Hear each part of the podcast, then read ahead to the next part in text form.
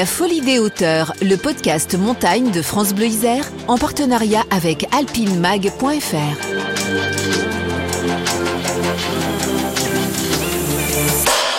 Aujourd'hui, l'histoire d'une expédition himalayenne qui a fait éclater les codes du genre. Imaginez un peu, une équipe composée de 12 femmes venues de 5 pays et qui s'attaque à un sommet de plus de 8000 mètres, le Shoyu. Nous sommes en 1959, une époque où l'alpinisme se conjugue au masculin et où la conquête himalayenne est l'objet d'une compétition entre les nations. Bref, c'est peu dire que les femmes du Shoyu détonnent dans le paysage. L'aventure se termina tragiquement par la disparition de deux d'entre elles, ainsi que deux Sherpas, reste aujourd'hui le souvenir de ces pionnières qui ont osé défier les préjugés. 62 ans après, l'une d'elles témoigne.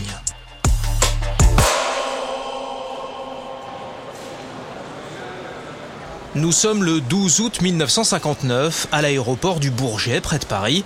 Le vol Air France à destination de New Delhi va bientôt décoller sept femmes montent les marches de la passerelle d'embarquement. Avant de pénétrer dans l'aéronef, elles se retournent pour les photographes. Toutes vêtues de robes, les cheveux plutôt courts, elles arborent un sourire radieux. L'une d'elles porte un chemisier blanc sur lequel sont imprimés de petits insectes de couleur. Elle lève la main droite en signe de revoir. Voilà le décollage d'une expédition aussi ambitieuse qu'atypique.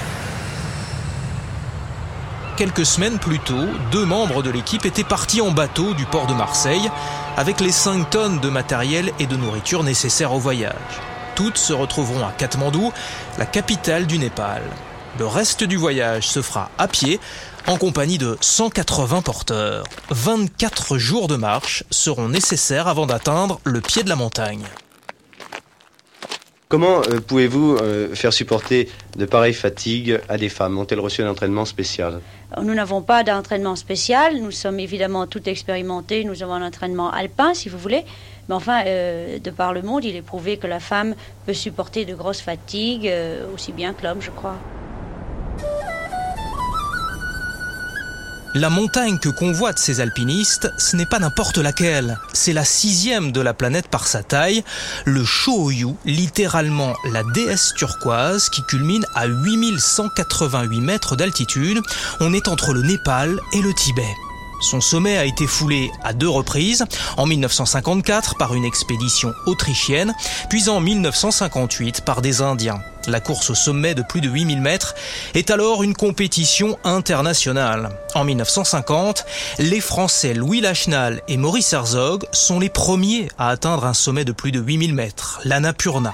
Trois ans plus tard, en 1953, une expédition britannique réalise la première ascension de l'Everest, la plus haute montagne du monde le néo-zélandais Edmund Hillary et le népalais Tenzing Norgay se dressent sur le toit du monde. La nouvelle parvient en Europe au moment où Élisabeth II monte, elle, sur le trône d'Angleterre.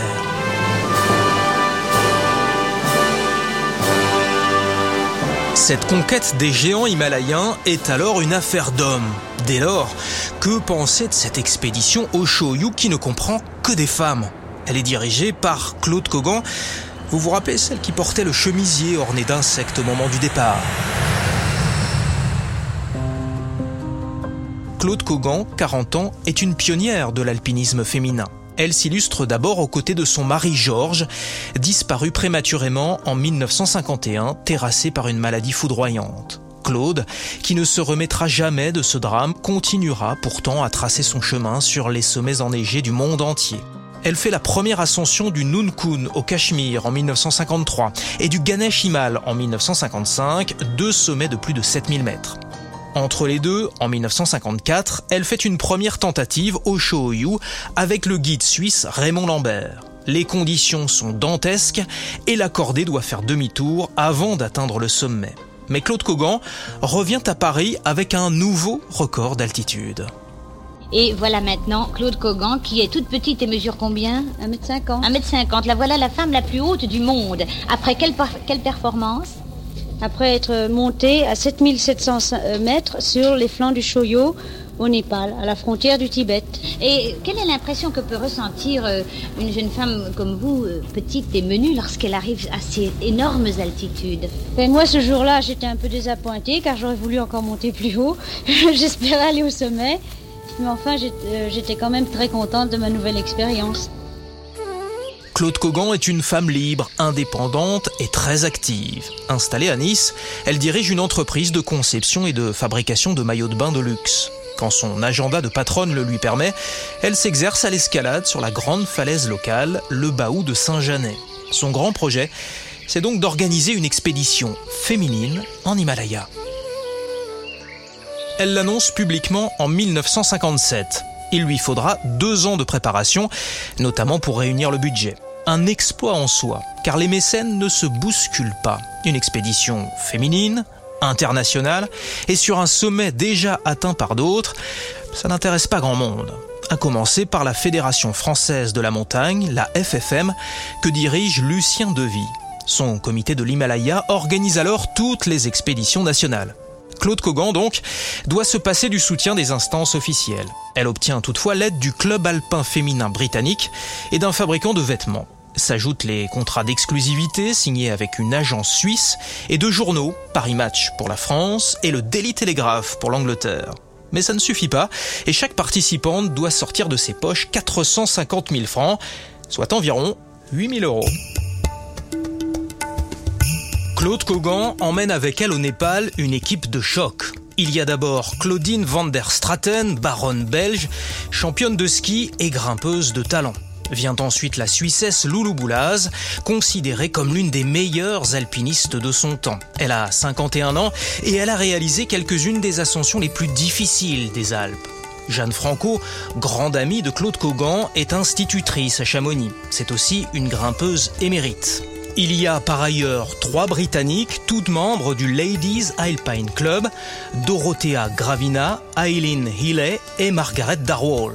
Colette Lebret sera le médecin de l'expédition. Elle vit en Vendée et partage son temps libre entre équitation et alpinisme. Trois jeunes népalaises font aussi partie de l'équipe, Nima, Pempem et Doma. Ce sont respectivement les filles et la nièce de Tenzing Norgay, vainqueur de l'Everest en 1953, un héros dans son pays.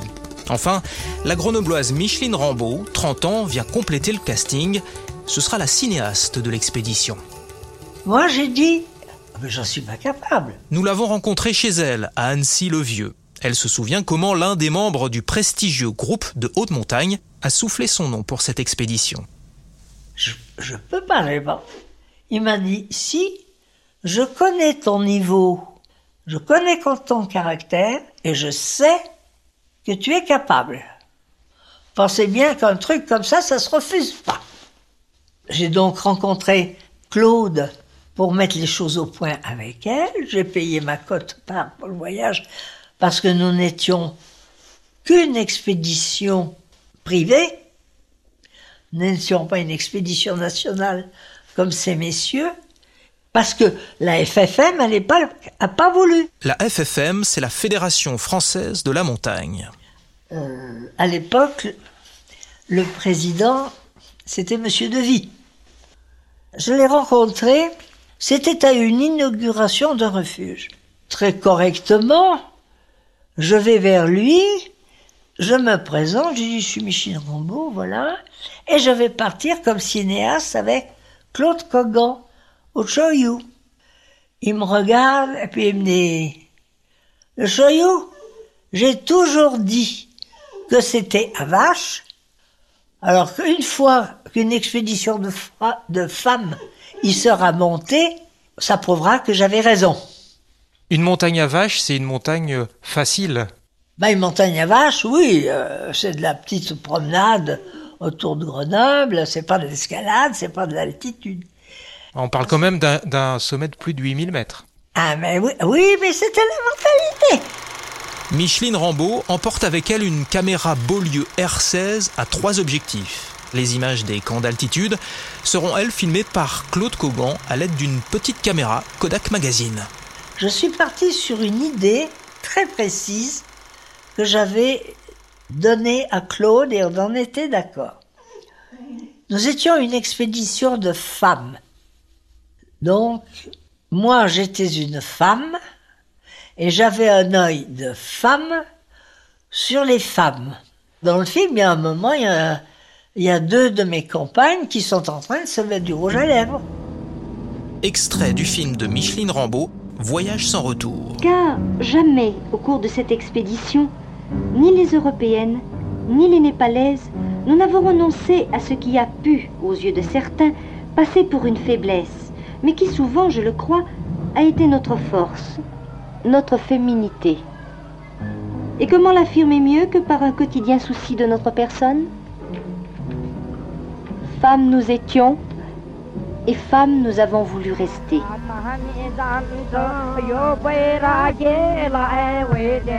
Le camp de base est installé le 14 septembre 1959 au pied de la montagne à 5640 mètres d'altitude. L'équipe au complet compte donc 12 femmes, dont 3 népalaises, et 10 Sherpas, plus leur chef, le sirdar nommé Wangdi. La progression sur la montagne peut maintenant commencer, et ça ne va pas traîner. Quatre camps intermédiaires sont nécessaires pour atteindre le sommet. Le premier, à plus de 6000 mètres, est installé le 19 septembre. Le lendemain soir, Claude Cogan et trois camarades dorment déjà aux deux et après quelques heures de repos, ils font la trace vers le numéro 3. Le 22 septembre, la chef d'expédition redescend au camp de base.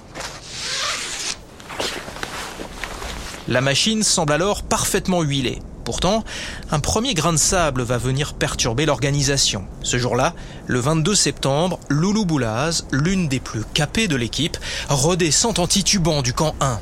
La peau de son visage a viré au bleu, probablement un œdème pulmonaire dû à l'altitude. Le docteur Lebret lui fait une piqûre et ordonne son évacuation vers Namche Bazar, le village le plus proche. Margaret Darwall, elle, a une jambe enflée, une flébite. Pour elle aussi, l'expédition est terminée. Le 26 septembre, Claude Cogan repart du camp de base avec l'intention de pousser jusqu'au sommet. Le 1er octobre, la météo se dégrade. Il se met à neiger. Claude Cogan quitte alors le camp 3 avec Claudine van der Straten et quatre Sherpas. Mais en dépit du mauvais temps, ils ne redescendent pas, non? Mais ils montent, installer le camp 4 à plus de 7000 mètres d'altitude. Un seul Sherpa reste avec les Européennes, c'est Hank Norbu. Les autres regagnent le camp de base avec un message écrit par Claude Cogan. Un message que Charlie Buffet a reproduit dans son livre Première de cordée. Mauvais temps, mais en sécurité. Avons de quoi tenir. Sommes claqués, avons refait la trace. Monté la tente à 7100 mètres d'altitude. Demain, resterons couchés. Il y avait des flocons de neige gros comme comme des soucoupes, qui descendaient. Il faisait lourd, des gros flocons, des neiges bien lourdes, qui s'entassent pendant 50 heures, sans arrêt. Tous, on s'est ramenés à la base. Parce que la base, on était tranquille, ça risquait rien. Elles, elles sont montées. Elles étaient au camp 3 et elles sont montées au camp 4. On n'a pas compris. On peut penser que le moteur principal de la chose, ça a été l'altitude et l'ivresse de l'altitude qui est bien connue des alpinistes qui vont assez haut. Sorti de là, ça n'est que du blabla. Le 2 octobre, inquiet, le chef des Sherpas, Wang Di, décide de monter avec Shuang en direction de l'équipe de tête. Mais la cordée se fait surprendre par une avalanche juste au-dessus du camp 3. Shuang meurt enseveli. Wang Di, lui, parvient à se dégager et à rejoindre le camp de base. Quant à Claude Cogan, Claudine van der Straten et Hank Norbu, plus de nouvelles. Pierre Richard, quelques dépêches qui nous sont parvenues nous laissent euh, quelque inquiétude sur l'aventure de Claude Cogan dans l'Himalaya. Eh bien oui, l'inquiétude règne depuis ce matin sur le sort de cette toute petite femme charmante qui est aussi la femme la plus haute du monde. On sait qu'à la tête de la première expédition himalayenne entièrement féminine, elle s'attaquait dans l'Himalaya à un sommet de 8189 mètres où elle avait échoué en 1954, le Choyu. La neige qui s'accumule sur les flancs de la montagne finit par glisser sous l'effet de son propre poids, provoquant de gigantesques avalanches. Au camp de base, l'espoir s'amenuise à mesure que les jours passent. Le 6 octobre, enfin, le temps se calme. Alors une équipe se met en route et le 11 octobre, Jeanne Franco et Dorothea Gravina atteignent l'emplacement du camp numéro 4. Mais aucune trace de Claude, Claudine et Hank Norbou. Il n'y a plus rien qu'un amas de neige. Ils étaient dans une petite quitoune, vous comprenez que la première coulée de neige qui est descendue les a ramassés, puis ils ont été 3000 mètres plus bas. Il y avait des crevasses autour, sont peut-être dans une crevasse. On a cherché, mais on n'a rien pu voir. Le Shoyu a pris quatre vies, quatre corps que l'on n'a jamais retrouvés.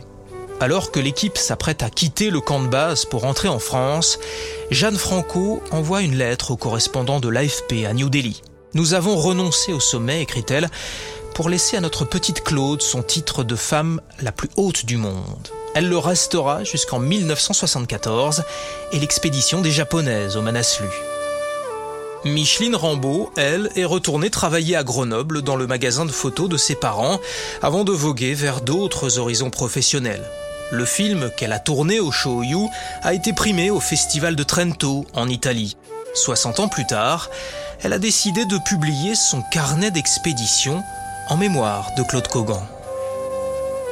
Vous n'avez pas de regrets? Regret qu'il soit mort, qu'il soit mort.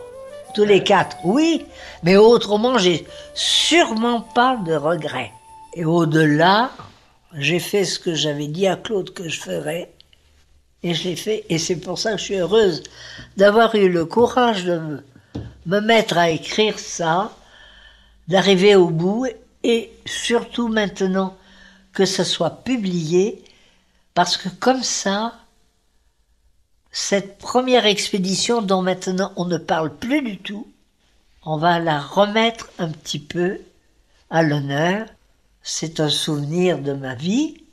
Euh, c'est quelque chose qui est hors l'ordinaire. C'est quelque chose d'extraordinaire.